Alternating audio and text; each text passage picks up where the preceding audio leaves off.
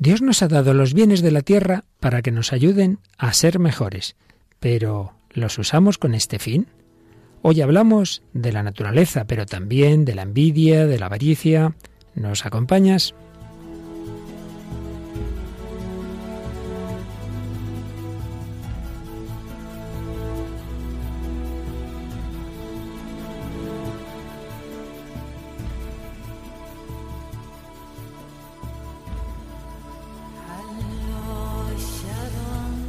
El hombre de hoy y Dios, con el padre Luis Fernando de Prada.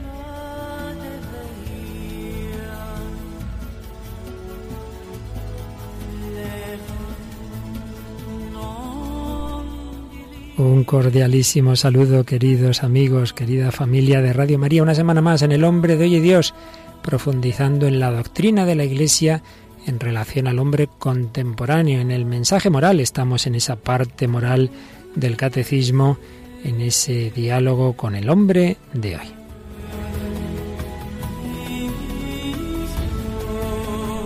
Y la mujer de hoy que nos ayuda es Raquel Sánchez Mayo. Hola Raquel, ¿qué tal? Muy buenas, padre. Bueno, dispuesta aquí a profundizar en estos temas tan que en los que aprendemos nosotros los primeros, ¿verdad? Sí, sin duda, se aprende un montón. Y también de nuestros oyentes, tú que te repasas ahí los correos y siempre seleccionas alguno, ¿verdad? ¿Qué nos traes hoy? Sí, pues hoy he cogido un comentario que nos puso al pie de la foto del programa anterior eh, Isabel Vázquez y nos dice, eh, no todo es dinero en esta vida, en ocasiones dar un buen consejo o dedicar algo de tu tiempo a quien lo necesita es muy valioso porque a veces las personas solo quieren ser escuchadas.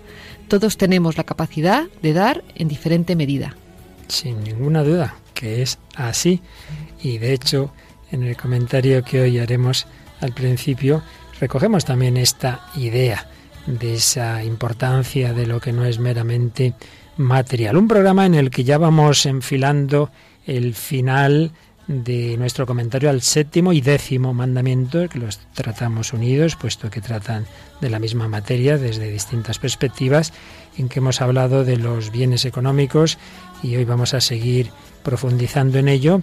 Traemos una película, ¿verdad Raquel? Sí, una película conocida, protagonizada por Nicolas Cage, Family Man, luego una canción de un cantante muy conocido, Michael Jackson, y bueno, un testimonio también de otro cantante, de, otro cantante, de Juan Luis Guerra. Sí, sí. Creo que todo ello nos ayudará, como siempre, y por supuesto, como principal alimento, el magisterio de la Iglesia, el catecismo de la Iglesia Católica, las enseñanzas de los papas. Pues vamos adelante con este programa 137 del hombre de hoy y Dios.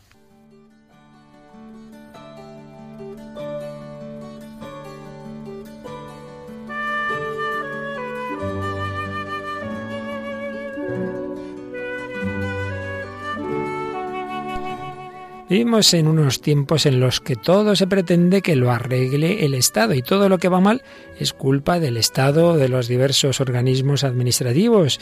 Se pretende una sociedad justa sin hombres justos, solo con estructuras justas, todo con la frialdad de la ley. Está muy bien, naturalmente, que intentemos que todas las instituciones y estructuras colaboren en el bienestar del hombre, qué duda cabe, pero nunca podrá ser sin la aportación personal de cada uno de nosotros, ni habrá nunca una justicia total y verdadera si las personas no tenemos mucho más que justicia, si no tenemos amor, si no eh, nos damos cuenta de que lo más importante que podemos dar, como es una sonrisa, como es nuestro tiempo libre, es algo gratuito que no se nos va a poder exigir en estricta justicia. Papa Benedicto XVI, en su primera encíclica, que se dedicaba precisamente al amor, Deus, Deus caritas es, Dios es amor. En la segunda parte de la misma pasaba de ese amor de Dios a la caridad fraterna y ahí nos decía, el amor, la caritas, siempre será necesario, incluso en la sociedad más justa. No hay orden estatal, por justo que sea, que haga superfluo el servicio del amor. Quien intenta desentenderse del amor se dispone a desentenderse del hombre en cuanto hombre. Siempre habrá sufrimiento que necesite consuelo y ayuda. Siempre habrá soledad. Siempre se darán también situaciones de necesidad material en las que es indispensable una ayuda que muestre un amor concreto al prójimo. El Estado que quiere proveer a todo, que absorbe todo en sí mismo, se convierte en definitiva en una instancia burocrática que no puede asegurar lo más esencial que el hombre afligido, cualquier ser humano, necesita, una entrañable atención personal.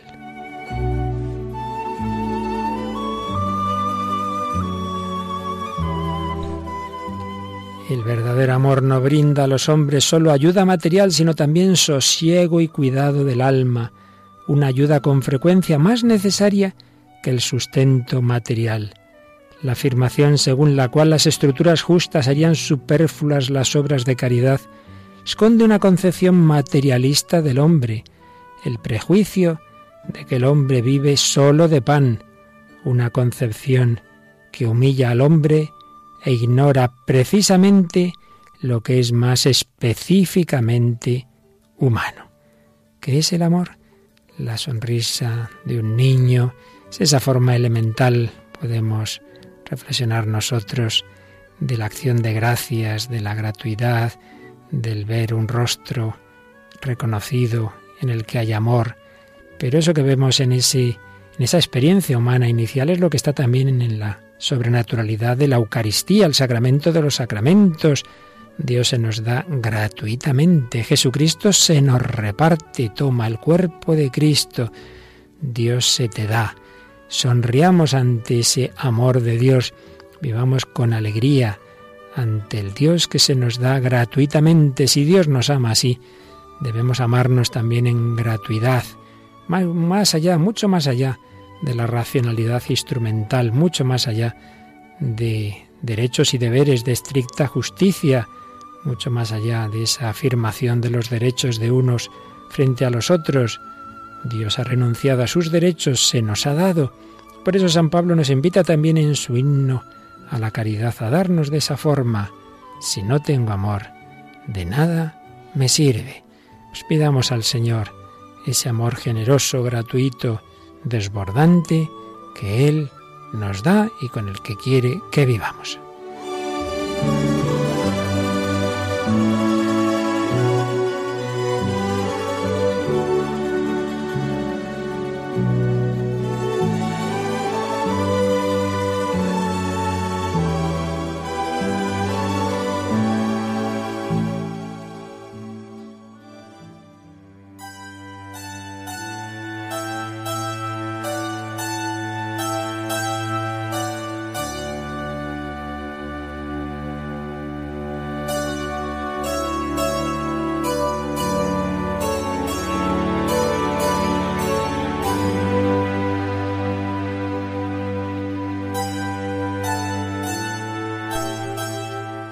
Pues aquí estamos en Radio María, en El Hombre de Hoy Dios, tratando de la justicia, de la caridad dentro del séptimo mandamiento. Le hemos dedicado ya cuatro programas, este es el quinto, a este séptimo mandamiento, que en el catecismo de la Iglesia Católica tiene estos apartados. Primero, el destino universal y la propiedad privada de los bienes. Comenzábamos por ahí, por recordar que Dios ha creado los bienes materiales para todos los hombres, pero que quiere que nos lleguen también de esa manera personalizada que implica la propiedad privada. Debemos unir estas dos dimensiones. Los bienes son para todos, pero no de una manera colectivista, sino a través de la propiedad privada repartida entre los miembros de la sociedad. Segundo apartado, el respeto de las personas y de sus bienes, el respeto de los bienes ajenos, el respeto de la creación, que ahora enseguida vamos a ver, Tercer apartado, la doctrina social de la Iglesia. Hemos reflexionado bastante, siempre dentro del carácter de síntesis que en este programa hacemos de estos apartados. Cuarto punto, la actividad económica y la justicia social, muy relacionado con el anterior. Y quinto, justicia y solidaridad entre las naciones. Y el séptimo mandamiento termina con un epígrafe que dice el amor de los pobres. Y después pasaremos al décimo mandamiento que nos va a hablar de la codicia, de los deseos del espíritu, de la pobreza de corazón, del deseo de ver a Dios. Pues vamos primero a terminar dentro, repito, de que aquí todo lo hacemos de una manera sintética, pero esperamos que es suficiente para recoger los principales puntos. Digo, vamos a terminar lo que nos dice este séptimo mandamiento. Dentro del segundo epígrafe, el respeto de las personas y de sus bienes Hay un apartado, Raquel, que nos habíamos saltado y que, aunque sea de una manera también muy breve, vamos a tocar hoy. Dice el respeto de la integridad de la creación. Vamos a ver a qué se refiere este apartado leyendo el número 2415 del Catecismo. El séptimo mandamiento exige el respeto de la integridad de la creación. Los animales, como las plantas y los seres inanimados, están naturalmente destinados al bien común de la humanidad, pasada, presente y futura. El uso de los recursos minerales, vegetales y animales del universo no puede ser separado del respeto a las exigencias morales. El dominio concedido por el Creador al hombre sobre los seres inanimados y los seres vivos no es absoluto. Está regulado por el cuidado de la calidad de la vida del prójimo, comprendidas las generaciones venideras. Exige un respeto religioso de la integridad de la creación. Así pues, aquí hay una reflexión que no habíamos tocado en los días anteriores. Habíamos hablado de los bienes económicos, habíamos hablado del trabajo, habíamos hablado del dinero, pero claro, no hay que olvidar que los primeros bienes con los que nos encontramos son esos bienes naturales, esa creación que Dios ha dado al hombre y ha puesto al hombre eh, como cabeza de esa creación, como aquel que al que se le dice domina, domina la creación. Pero este dominio se nos explica aquí que no es una cosa despótica, que esos bienes nos los ha dado Dios para el bien común no de cada uno, sino de la humanidad, y no solo de nuestra generación, sino de la humanidad pasada, presente y futura, y siempre, como en todo lo demás, con una perspectiva moral. Uno no puede hacer lo que le da la gana con esa creación que Dios nos ha dado. Dice que el dominio concedido por el Creador al hombre sobre esos seres, que es verdad que se lo ha dado, no es absoluto. Está regulado por el cuidado de la calidad de vida del prójimo, comprendiendo las generaciones venideras. Si estropeamos la creación y, dejamos a las generaciones venideras sin poder disfrutar de esos bienes que en ella están, pues evidentemente haríamos algo que está mal. Por tanto, ya de entrada aquí en este punto se nos está diciendo que la moral también afecta, también afecta a esos bienes que son recursos minerales, vegetales y animales. Y el siguiente punto va a concretar y se va a fijar dentro de todos esos bienes en los animales. ¿Qué nos dice el 24.16? Los animales son criaturas de Dios, que los rodea de su solicitud providencial. Por su simple existencia lo bendicen y le dan gloria. También los hombres les deben aprecio. Recuérdese con qué delicadeza trataban a los animales San Francisco de Asís o San Felipe Neri. Se cita aquí entre paréntesis cuando has leído Los animales son criaturas de Dios que los rodea de su solicitud providencial. Se cita Mateo 6:16 es el discurso del monte cuando Jesús dice si vuestro Padre cuida de los gorriones, cuanto más de vosotros, pero está diciendo indirectamente como el Señor tiene presente también a los pajaritos, tiene presente a todos los animales. Por tanto, los animales son criaturas de Dios. Eh, bueno, si quieres, antes de, hacer nuestra reflexión, vamos a leer los otros dos números que hablan eh, de los animales en el Catecismo, el 2417. Dios confió los animales a la administración del que fue creado por él a su imagen. Por tanto, es legítimo servirse de los animales para el alimento y la confección de vestidos. Se los puede domesticar para que ayuden al hombre en sus trabajos y en sus ocios. Los experimentos médicos y científicos en animales son prácticas moralmente aceptables si se mantienen dentro de los límites razonables y contribuyen a curar o a salvar vidas humanas. Seguida lo comentamos, pero terminamos leyendo el 2418. Es contrario a la dignidad humana hacer sufrir inútilmente a los animales y gastar sin necesidad sus vidas. Es también indigno invertir en ellos sumas que deberían más bien remediar la miseria de los hombres. Se puede amar a los animales, pero no se puede desviar hacia ellos el afecto debido únicamente a los seres humanos. En fin, tres números, aparte de esa introducción sobre la creación, donde se nos dan unos puntos de partida que luego ahí los papas han desarrollado y parece ser que se van a desarrollar más en, en futuras reflexiones que está preparando el Papa, sobre todo el tema del ecologismo. Aquí no entramos a fondo, además ahí en Radio María hay un programa específico sobre, sobre la ecología, solamente de nuevo pues unas palabras relacionando este tema pues con lo que estamos viendo, cómo en la moral entra esos bienes, esos bienes que Dios nos ha dado y la actitud que debemos tener con ellos. Y de entrada, como siempre, lo fácil aquí es ver los extremos equivocados. Luego el punto medio, pues habrá veces que podamos discutirlo, ¿verdad? Pero está claro los extremos equivocados. ¿Cuáles son?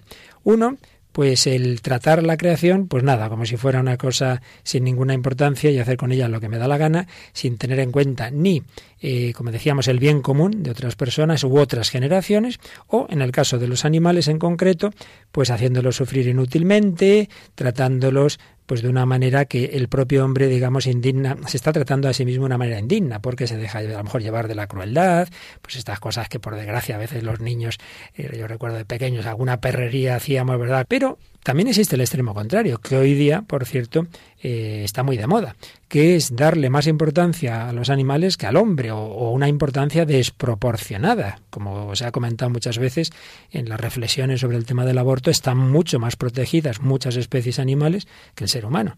Tú coges eh, determinadas crías y se te cae el pelo, y en cambio el ser humano, pues como sabemos, eh, el, aborto no tiene penalización en, infinidad de, estados. ¿no? Y quien dice esto dice otros temas, o como a veces se defiende eh, a los animales y se organizan unas guerras tremendas, unas batallas campales en algunos casos, y en cambio, pues no nos escandaliza tantas muertes de seres humanos. Por tanto, los dos extremos que aquí aparecen tocados en en el catecismo, porque por un lado se nos dice que es contrario a la dignidad humana hacer sufrir inútilmente a los animales y, gastar sin necesidad sus vidas, por un lado. Pero por otro lado se nos dice que es legítimo servirse de los, perdón, de los animales para el alimento, la confección de los vestidos, hacer experimentos médicos, pero dentro de esos límites razonables. En fin, son los extremos que debemos tener claros, aunque luego, repito, pues, pues uno acentúe más una parte u otra, pero teniendo claro que no debemos caer en ninguno de estos extremos. ¿Qué te parece? Pues yo leyendo, leyendo estos puntos del catecismo, pues la verdad es que me, me alegraba porque muchas veces eh, pues la gente tiene una idea equivocada de lo que la Iglesia piensa sobre estas cosas, cayendo siempre en que pues que la Iglesia como de que desprecia un poco lo que no lo que no es el hombre mm. y, no es así, o sea todo todo es creación de Dios y tiene tiene un orden, eh, por, claro que sí, pero también es cierto, yo ahora que hablabas de lo del maltrato animal, que muchas veces hay personas que como que no le dan mucha importancia y voy a dar un dato que, que leí sobre estudios en cárceles de personas, maltratadores y tal, todos ellos cuando hacían un, como un, estudio de su vida y tal, habían empezado eh, pues maltratando pequeños animales, tal, o sea, como que hay una actitud de respeto eh, a, tanto al hombre como a la naturaleza, ¿no? O sea, que hay como un vínculo que, que, es, que es importante, ¿no? Para la educación de los niños y, y para, bueno, y para la educación de los mayores también. Sí, sin, sin embargo, fíjate, Raquel, ahí ya sí que entraríamos en ese, en estos puntos ya, digamos, de opinables, ¿no? Así como ese dato que dices, yo creo que es muy interesante, de que todo lo que sea hacer sufrir inútilmente a un ser vivo, evidentemente está revelando una actitud de fondo mala, pero también es verdad que en algunos casos, y no excepcionales, se ha comentado que hay personas, y se dice, por ejemplo, de los dirigentes nazis, que cuidaban mucho a sus perros y en cambio, pues todos sabemos la actitud que tenían respecto a muchas personas humanas, sobre todo determinada raza como pudieran ser los judíos, ¿no? Es decir, que también en, puede darse este otro caso, ¿no? Tan de nuestros tiempos modernos que tengamos tal lío mental que al final se, se valore más, y esto se ve ya en el día a día sin llegar al, al tema de, de, la muerte, etcétera, en personas que les es más fácil una relación con un animal que con una persona humana. Eso también puede darse. Por tanto, bueno, repetimos que aquí estamos en un terreno eh, en el que es fácil caer en un extremo u otro, pero tengamos claros estos dos, estos dos puntos, ¿no? Estos dos extremos. Que por un lado no caigamos en ese, en esa actitud eh, falsamente amiga de los animales que impediría, por ejemplo, alimentarse de ellos, ¿no? Que sería, pues, eh, pensar que es algo malo el, el alimentarse de, de, carne animal, etcétera, pero por otro lado ese maltrato sin ningún sentido. Eh, tengamos claros esos, esos, puntos, ¿no? Y como bien decías, está en la tradición de la Iglesia, aquí se nos cita un par de santos, pero podían ser muchos más, ¿no? Ese cariño a los animales a los que San Francisco de Asís llamaba hermano lobo, hermana hermana, bueno, agua también, no solo los animales, ¿no? Sino las criaturas. En fin, repetimos que a fondo esto es un tema que se trata en otros lugares, pero era conveniente que hiciéramos alusión a ello. Y eh, mirando, por cierto, a la Tierra y mirando a los fenómenos naturales, hay una canción que en parte tiene que ver con esto, en parte, por supuesto, con el sufrimiento, una canción que en esta dinámica de este programa del hombre de hoy y Dios, eh, ese hombre de hoy que tantas veces hace preguntas de cosas que no acaba de entender, pues nos trae una canción que nos viene muy bien. Sí, es una canción del ya fallecido Michael Jackson, se llama Earth Song, la canción de, de la Tierra, es una canción del año 1995 y, bueno, pues él ya había tocado el, como el tema social ya en otras canciones que también trajimos aquí, ¿no? La de We Are the World. Y pues en, en esta ya se mete un poco más en el tema también de la, de la creación, naturaleza, de los animales. Y bueno, iba pues citando un poco, eh, pues, eh, bueno, qué hay del amanecer, de la lluvia, eh, bueno, habla de, de, la guerra, habla de, de, muchas cosas, ¿no? Y al final le manda, le, le lanza una pregunta a, directamente a Dios, ¿no? Que dice ¿Qué hay sobre todas las cosas que dijiste que ganaríamos? ¿Qué hay de toda la paz que le prometiste a tu único hijo? ¿no? Es una pregunta a Dios pues sobre pues a veces sobre las catástrofes, pues tanto naturales, eh, tanto eh, pues del hombre, ¿no? de las guerras y luego también pues pues muchas veces también de la maldad, ¿no? La, la eterna pregunta, ¿no? El, misterio de, del mal en el mundo.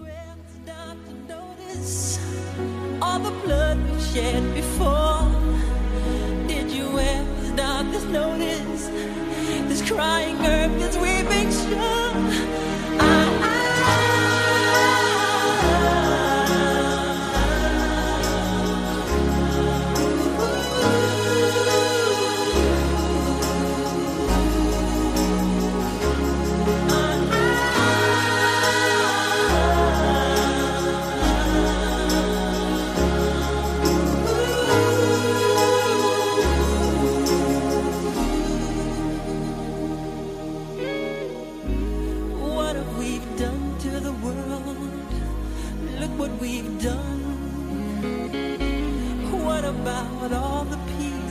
you pledge your only son? What about flowering fields? Is there a time? What about all the dreams that you said was yours and mine? Did you ever stop to notice all the children dead from war? Did you ever stop to notice this crying earth? as we make sure.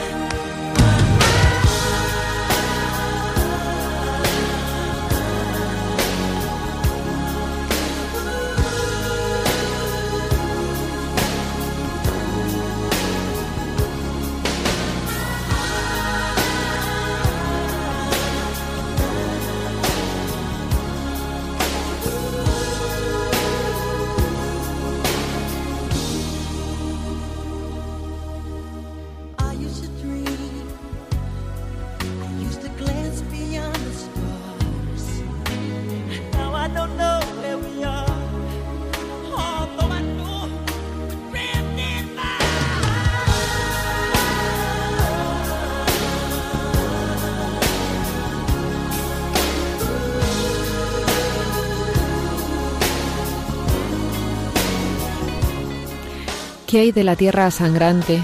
¿No podemos sentir sus heridas? ¿Qué hay de los valores de la naturaleza en el seno de nuestro planeta? ¿Qué hay de los animales?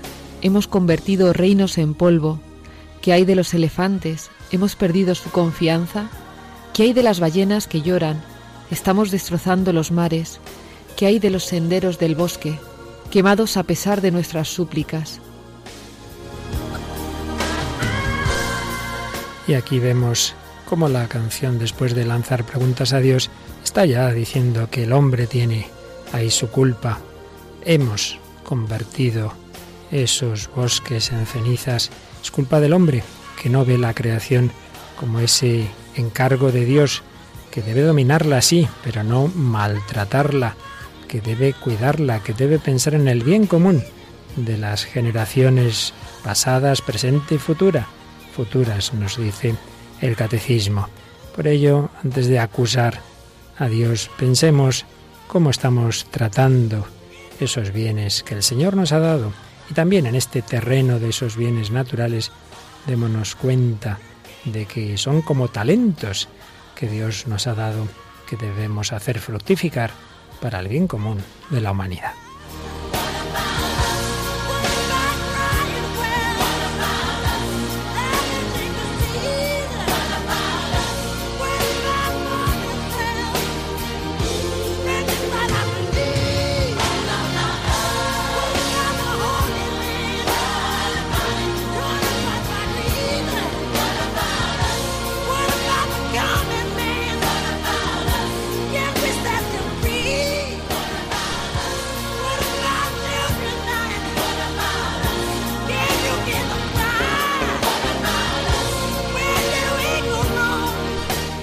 Y la raíz de todos estos males, sean con los bienes naturales, sean con los bienes económicos, del trabajo, etcétera, al final, como en todo, está en el corazón del hombre. Por ello, este séptimo mandamiento solo se entiende desde el décimo, que va a la raíz, que va al corazón, que va a los deseos.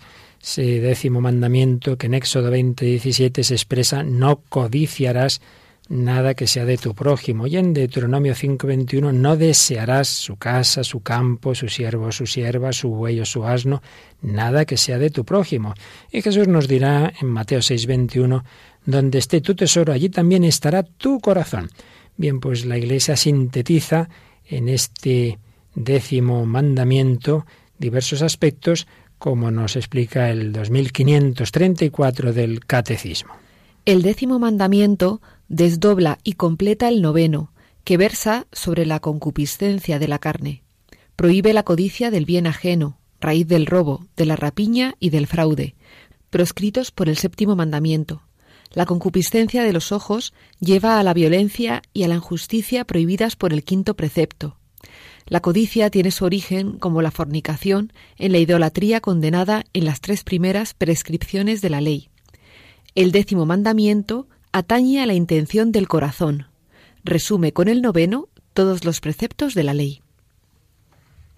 Resume con el noveno todos los preceptos de la ley. En efecto, ese noveno y décimo que parece que no tiene importancia, en el fondo son fundamentales porque, como decíamos, la raíz de los actos está en el corazón, está en nuestros deseos. Y si nos dejamos llevar de esa avaricia, de la envidia, de esa concupiscencia de los ojos, puede luego ocurrir cualquier cosa. Por ello, este eh, décimo mandamiento, en la explicación que hace el catecismo, nos va a hablar del desorden de la codicia y nos va a matizar que una cosa es que tengamos deseos de cosas agradables, totalmente lógico, y otra cosa es que nos dejemos llevar de los deseos desordenados. Vamos a ver si matizamos esto. Leemos primero, Raquel, el número 2535 del Catecismo. El apetito sensible nos impulsa a desear las cosas agradables que no tenemos. Así, desear comer cuando se tiene hambre o calentarse cuando se tiene frío. Estos deseos son buenos en sí mismos, pero con frecuencia no guardan la medida de la razón y nos empujan a codiciar injustamente lo que no es nuestro y pertenece o es debido a otro. Es decir, que el hecho de que a nuestro corazón y a nuestro cuerpo, por así decir, le apetezcan las cosas agradables, pues lógico, desear comer cuando se tiene hambre, calentarse cuando se tiene frío, todo eso es absolutamente normal. Estos deseos son buenos en sí mismos, pero como estamos tocados por el pecado original y en un mundo tan desordenado, pues fácilmente estos deseos que en principio son buenos, que son naturales, no aguardan la medida de la razón y ya nos llevan a codiciar injustamente. Por eso, pasamos ya de lo que es el deseo bueno a lo que ya es malo. 2536 nos explica cómo se puede pervertir este deseo natural. El décimo mandamiento proscribe la avaricia y el deseo de una apropiación inmoderada de los bienes terrenos. Prohíbe el deseo desordenado nacido de la pasión inmoderada de las riquezas y de su poder. Prohíbe también el deseo de cometer una injusticia mediante la cual se dañaría al prójimo en sus bienes temporales. Y esto es de todos los tiempos y de todos los siglos. Por eso este catecismo de finales del siglo XX cita el catecismo romano del siglo XVI que dice lo siguiente. Cuando la ley nos dice no codiciarás, nos dice en otros términos que apartemos nuestros deseos de todo lo que no nos pertenece, porque la sed del bien del prójimo es inmensa, infinita y jamás saciada como está escrito, el ojo del avaro no se satisface con su suerte. Es la sed inmensa infinita, lo que tantas veces hemos dicho, como el hombre está hecho para Dios, cuando no disfruta con Dios, hace infinito de los bienes materiales y entonces como el dinero tiene una especie de apariencia de infinitud porque con él uno se piensa que puede conseguir todo, puede conseguir la inmortalidad, puede conseguir la felicidad, pues no, puede ser riquísimo y, y morirte mañana y no conseguir frenar ese cáncer o, o, la enfermedad que sea, pero tenemos esa apariencia, nos creemos que con el dinero lo podemos conseguir todo y por supuesto el prestigio, eh, la fama, todo. Es una tentación terrible. Pues precisamente sobre esas tentaciones nos habla la película que nos trae hoy, Raquel, un, un, matrimonio que se ve entre dos posibilidades, ¿verdad? Una situación yo creo que es muy, muy sugerente la de esta película. Sí, la película se llama Family Man, es una película del año 2000 eh, protagonizada por Nicolas Cage, Tea Leoni y, y, bueno, es un poco, se podría decir, eh, un Capra moderno, ¿no? Un sí. poco que es vivir, eh, pues es un hombre de negocios, pues, eh, de, vamos, un broker de Wall Street y bueno, una vida de lujo, de tal, pero en una soledad pues también muy grande, ¿no? Eh, tiene como, bueno, un, un, incidente en que una noche buena, en vez de despertarse en su vida esta de vacío, pues se despierta pues con mujer, con hijos, con una novia que dejó cuando él estaba en el instituto y con una vida mucho más eh, humilde, ¿no? Entonces, pues, pues en su corazón pues estará pues esta no está como esta lucha entre esta lucha. esos dos planteamientos de vida verdad sí. vamos a escuchar un primer corte donde hay dos escenas en que está hablando con su mujer pero en esa vida de, de humildad de pobreza pero a la vez echando de menos verdad Lo, su vida de, de, de ese hombre de, de Wall Street. Escuchamos un par de cortes de Family Man Sabes, es triste oírte decir que tu vida te parece tan decepcionante. Lo que resulta increíble es que no sea decepcionante para ti. Por Dios, Kate, podría haberme convertido en un hombre con mil veces más éxito. Podría haber sido el más rico, el más... ¿Cómo pudiste hacerme esto? ¿Cómo pudiste permitir que renunciase de esta manera a mis sueños? Di, quiero saberlo. ¿Quién eres tú? A lo mejor es que ya no soy el mismo hombre de hace unos años cuando nos casamos. Pues empiezo a pensar que no lo eres. Porque el Jack Campbell con el que yo me casé no necesitaría un traje de 2.400 dólares para sentirse mejor con su vida. Pero mira, si eso es lo que necesitas, cómpratelo. Sacaremos el dinero que tenemos ahorrado para la universidad de los niños. Kate, creo que no me estás entendiendo. Te estoy proponiendo una vida perfecta, una vida de ensueño. Todo lo que imaginamos cuando éramos jóvenes, el paquete entero. Dijiste que la vida nos había dado algunas sorpresas. Hemos hecho sacrificios, pues sabes, ahora es la ocasión de volver a encarrilarla. Puedo hacerlo, Kate. Quiero hacerlo. Necesito hacerlo como hombre. Por todos nosotros. Por favor, piénsalo por un momento. No más restaurantes míseros. Se acabó el recortar vales. El retirar nieve con la pala. Pues compra una maldita máquina quita nieve, Jack. Pero no hagas un cambio tan radical de trabajo sin ni siquiera decírmelo. Y no, no saques a Annie de un colegio que le gusta, ni nos saques de la casa en la que nos hemos convertido en una familia. Oh. Eres... ¿No te das cuenta? Estoy hablando de que por fin tengamos una vida que todo el mundo envidiaría. Jack. ¿No has notado que ya nos envidian? Una vida que todo el mundo envidiaría y la otra le hace ver, no, no, si nos envidian por cosas muy distintas, por ser una familia unida, aunque seamos pobres. ¿Qué te ha parecido, Raquel? Son cortes que dan que pensar, ¿eh?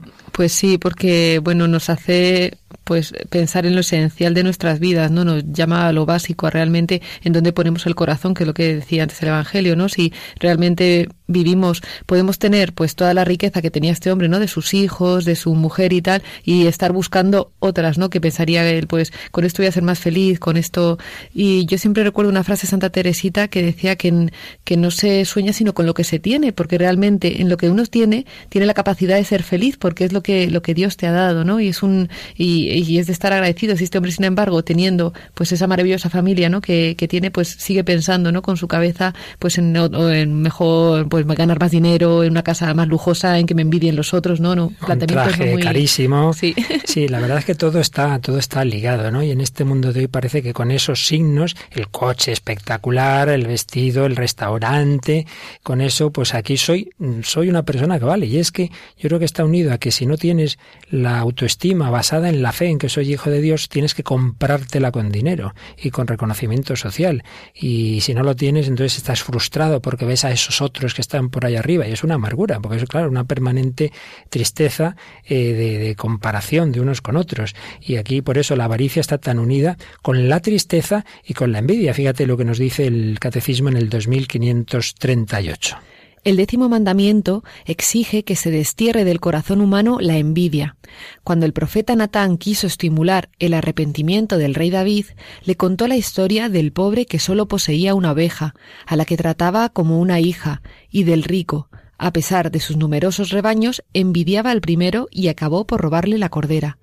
La envidia puede conducir a las peores fechorías.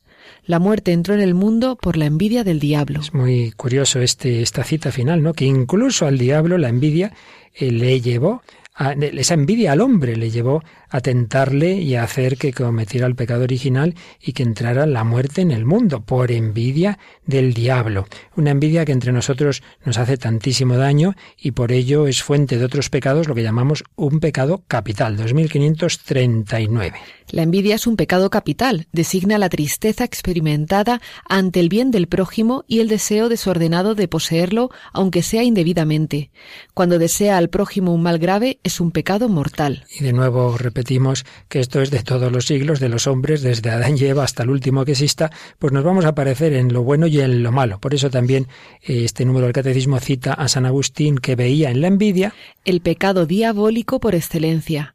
De la envidia nacen el odio, la maledicencia, la calumnia, la alegría causada por el mal del prójimo y la tristeza causada por su prosperidad. Aquí, tras citar a esa frase de San Agustín de que veía en la envidia el pecado diabólico por excelencia, esto último es de San Gregorio Magno. Y relacionando la envidia y la tristeza, nos dice el catecismo en el 2540. La envidia representa una de las formas de la tristeza y, por tanto, un rechazo de la caridad el bautizado debe luchar contra ella mediante la benevolencia. La envidia procede con frecuencia del orgullo. El bautizado ha de esforzarse por vivir en la humildad. Y de nuevo una cita del siglo IV, si no me equivoco, o V, San Juan Crisóstomo. ¿Querríais ver a Dios glorificado por vosotros? Pues bien, alegraos del progreso de vuestro hermano, y con ello Dios será glorificado por vosotros.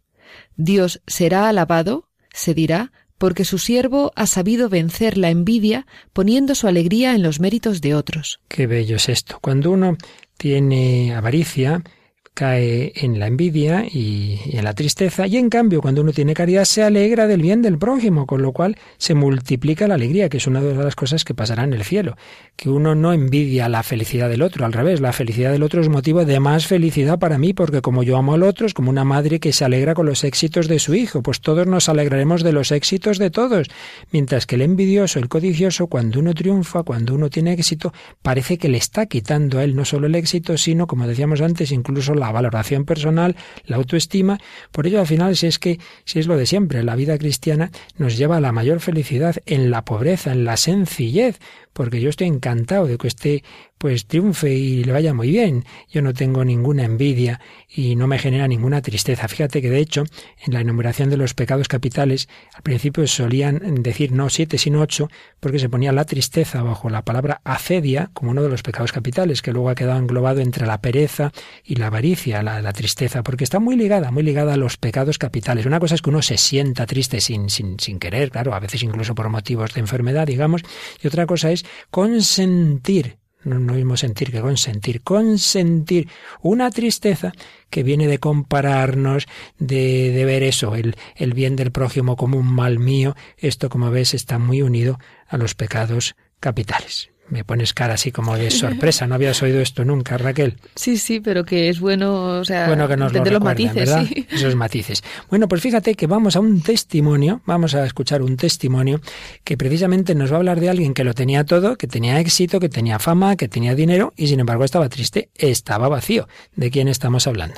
Pues hablamos de Juan Luis Guerra, es un eh, cantante, eh, bueno, cantante, músico, compositor, eh, de República Dominicana, eh, nacido en el 57 y bueno, la verdad es que musicalmente yo creo que alcanzó casi todos los premios y mucho éxito, mucha fama y en un momento de su vida se encontró con Dios. Pues vamos a escuchar precisamente muy brevemente en, una de las ocasiones en que ha contado qué es lo que le ocurrió y cómo eh, tras decírnoslo con palabras nos lo va a decir con una canción que refleja esa su conversión. Bueno, pero ahora quiero hablar un poquito del, del testimonio de, de Jesús en mi vida. Y ahí fue que, aunque la música me dio muchas cosas, no me había dado eh, muchas riquezas, mucha fama, mucha gloria, gloria del hombre, pues mi corazón estaba muy vacío. Y, y nada que hacía me llenaba, ¿no? Recuerdo muy bien que había algo que yo apreciaba mucho y que todos los artistas apreciamos muchísimo y es el premio Grammy. El Grammy es el Oscar, es lo, lo, que más una persona puede ganar. Y yo dije, bueno, yo quiero un Grammy. Y dije, hice un álbum que merecía un, un Grammy, modestia aparte. Se llamaba Bachata Rosa. Dije yo, bueno, ahora si no me lo gano aquí, no me lo voy a ganar nunca. Y realmente Dios permitió que me ganara el Grammy para que yo me diera cuenta que ahí no estaba la felicidad. Y realmente había ese vacío en mi corazón, aún con el Grammy, aún con las riquezas, aún con la fama y aún con la gloria que el mundo nos puede dar. Entonces, un día dos personas, muy valientes por cierto, y llenas del Espíritu Santo entraron en mi casa y me dijeron, Juan Luis, nosotros tenemos aquí la paz que tú siempre has estado buscando y es gratis, no tienes que hacer nada para conseguirlo. Y yo dije, bueno, si es así, yo quiero. Yo quiero eso porque yo necesito mi tranquilidad. En ese tiempo, pues, Recuerdo que bebía muchas pastillas para dormir porque no podía dormir. Tenía que vivir viniendo pastillas para la ansiedad porque las la ira y todo lo que por lo que estaba sucediendo pues me hacían tomarla. Y me dijeron, me dijo, bueno, el Señor Jesús te va a la paz que tú tanto quieres. Lo único que tienes que hacer es abrir tu corazón y dejar que Él entre. Entonces le dije que sí, que sí, que yo quería probar. Eh, que yo quería probar de eso. Hicimos una oración muy sencilla y simple y llanamente yo dije, sí Señor, te acepto como Señor y Salvador. Perdona mis pecados porque en realidad somos pecadores. Y lléname de tu Espíritu Santo. Y inscribe mi, mi nombre en el libro de la vida. Amén. Eso fue todo lo que hice. Y el Señor tocó mi corazón de una forma increíble y me dio una paz que yo no podía explicar realmente, que ni la poesía, ni la música, ni los años que estuve en Berkeley, nada. Yo no podía decir qué estaba pasando. Les aseguro que Él lo hizo.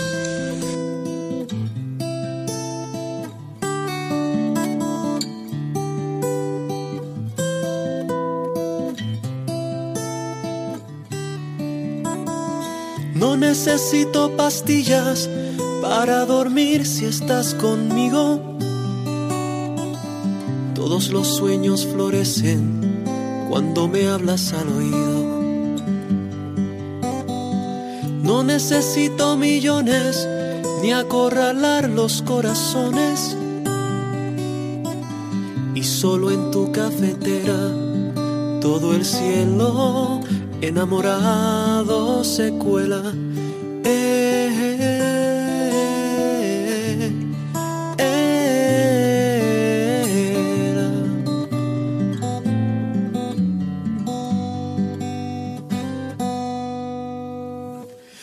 necesito decirte dos mil quinientas veces multiplicado por siete que te espero noche y día. Que me disculpen los sabios, pero la sabiduría duerme detrás de tu oreja y no en Grecia como la historia creía.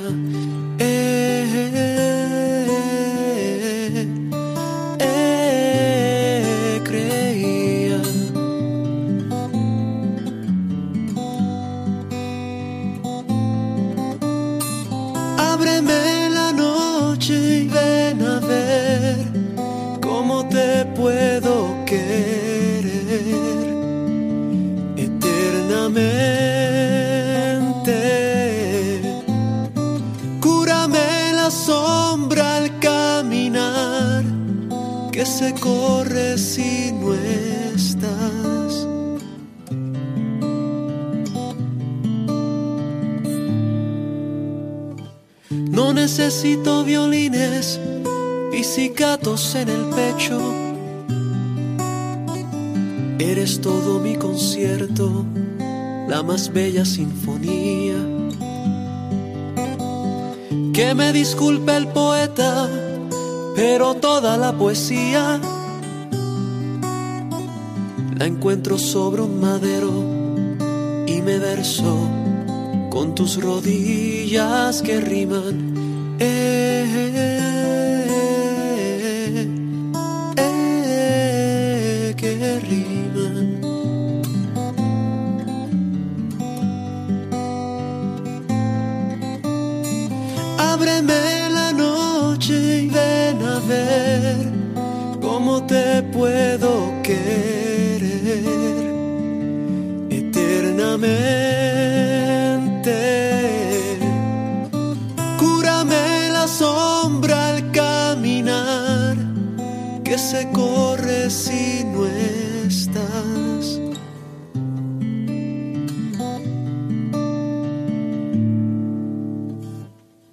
Necesito pastillas para dormir si estás conmigo.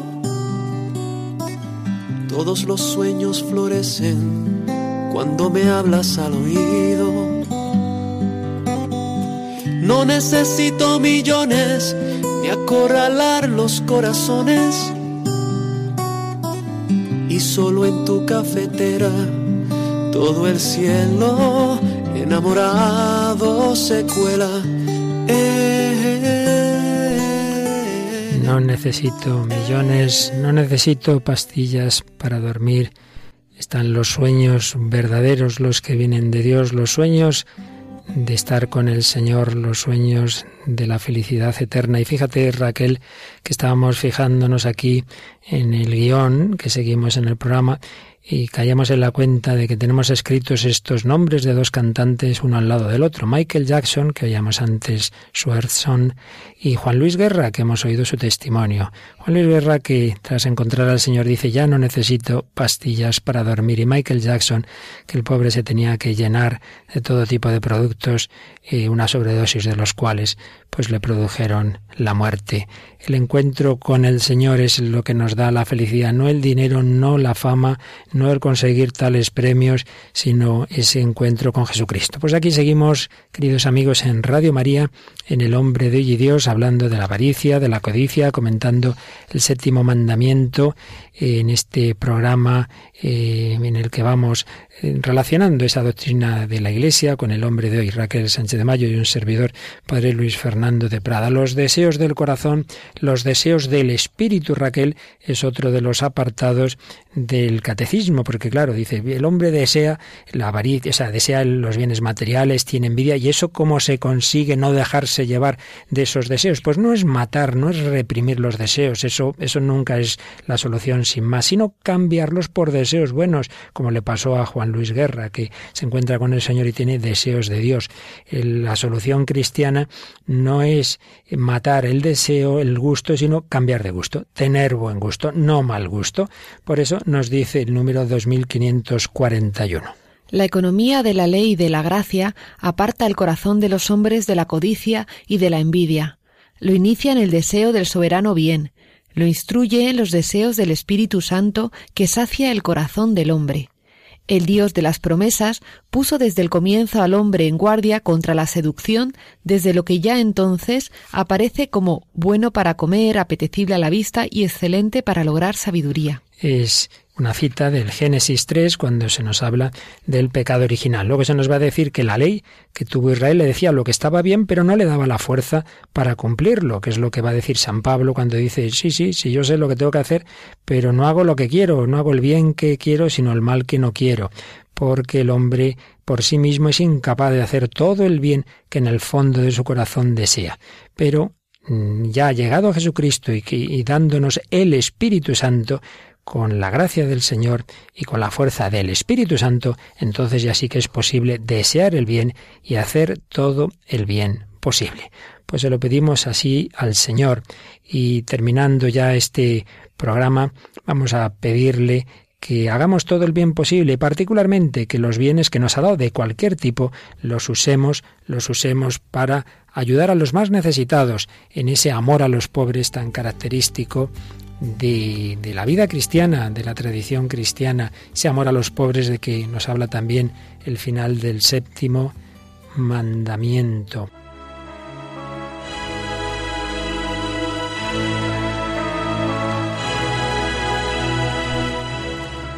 Un séptimo mandamiento que hoy hemos visto que hace alusión también a esos bienes de la creación, a esos bienes de la naturaleza. Por eso vamos a terminar con una música instrumental que nos ha enviado un oyente de este programa, José Albarracín, que ha compuesto The Sons of the Earth, Los Sonidos de la Tierra, un título muy parecido al de esa canción de Michael Jackson que antes citábamos, pero con un sentido cristiano. Y sobre esta música que nos habla de esos sonidos de la naturaleza que Dios nos ha dado, recordamos que la naturaleza y todo lo que el hombre sobre ella y con ella crea, es para que hagamos felices a los demás y pensemos sobre todo en los más necesitados y recordemos que como recoge el catecismo, Dios bendice a los que ayudan a los pobres, a quien te pide da, al que desee que le prestes algo no le vuelvas la espalda.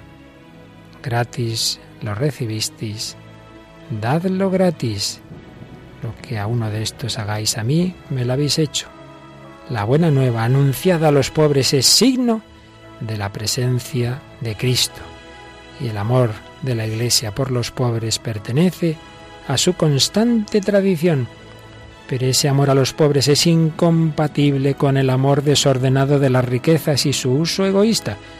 Por eso pidamos al Señor que cambie nuestro corazón egoísta, nuestro corazón avaricioso, nuestro corazón envidioso, en un corazón que ame a Dios, que ame al prójimo, un corazón limpio, un corazón que viva la pobreza. Bienaventurados los pobres de espíritu, porque de ellos es el reino de los cielos.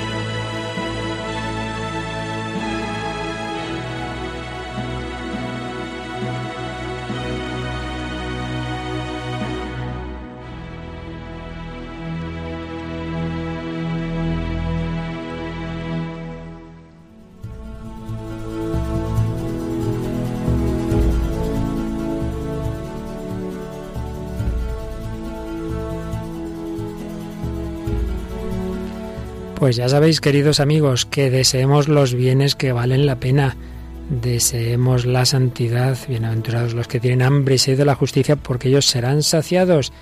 Y si envidiamos a alguien que sea a los santos, pero con santa envidia, no con la tristeza del que le, le da pena compararse con otros, sino deseando que nos ayuden a llegar a ese objetivo de todas nuestras vidas, la santidad. ¿De acuerdo, Raquel? Yo me ha quedado muy claro, no hay que mirar a nadie. Y seguro que nuestros oyentes también están de acuerdo y si nos lo quieren comentar, pues nos recuerdas cómo pueden escribirnos. Pues pueden hacerlo a través de Facebook, buscándonos en la barra superior, poniendo el hombre de hoy Dios y dando a me gusta en la página o a nuestro correo electrónico el hombre de hoy y Dios arroba radiomaria.es. Pues gracias a Raquel Sánchez Mayo que hoy nos ha acompañado, a Mónica Martínez en el control y a todos vosotros, queridos amigos, que compartís con nosotros esta peregrinación, este itinerario del hombre que tiene esos deseos del corazón que hace falta que los oriente hacia la fuente de todo bien, de toda verdad, de toda belleza, de toda felicidad. Dios nuestro Señor, a quien pedimos que os bendiga. Y hasta el próximo programa, si Él quiere.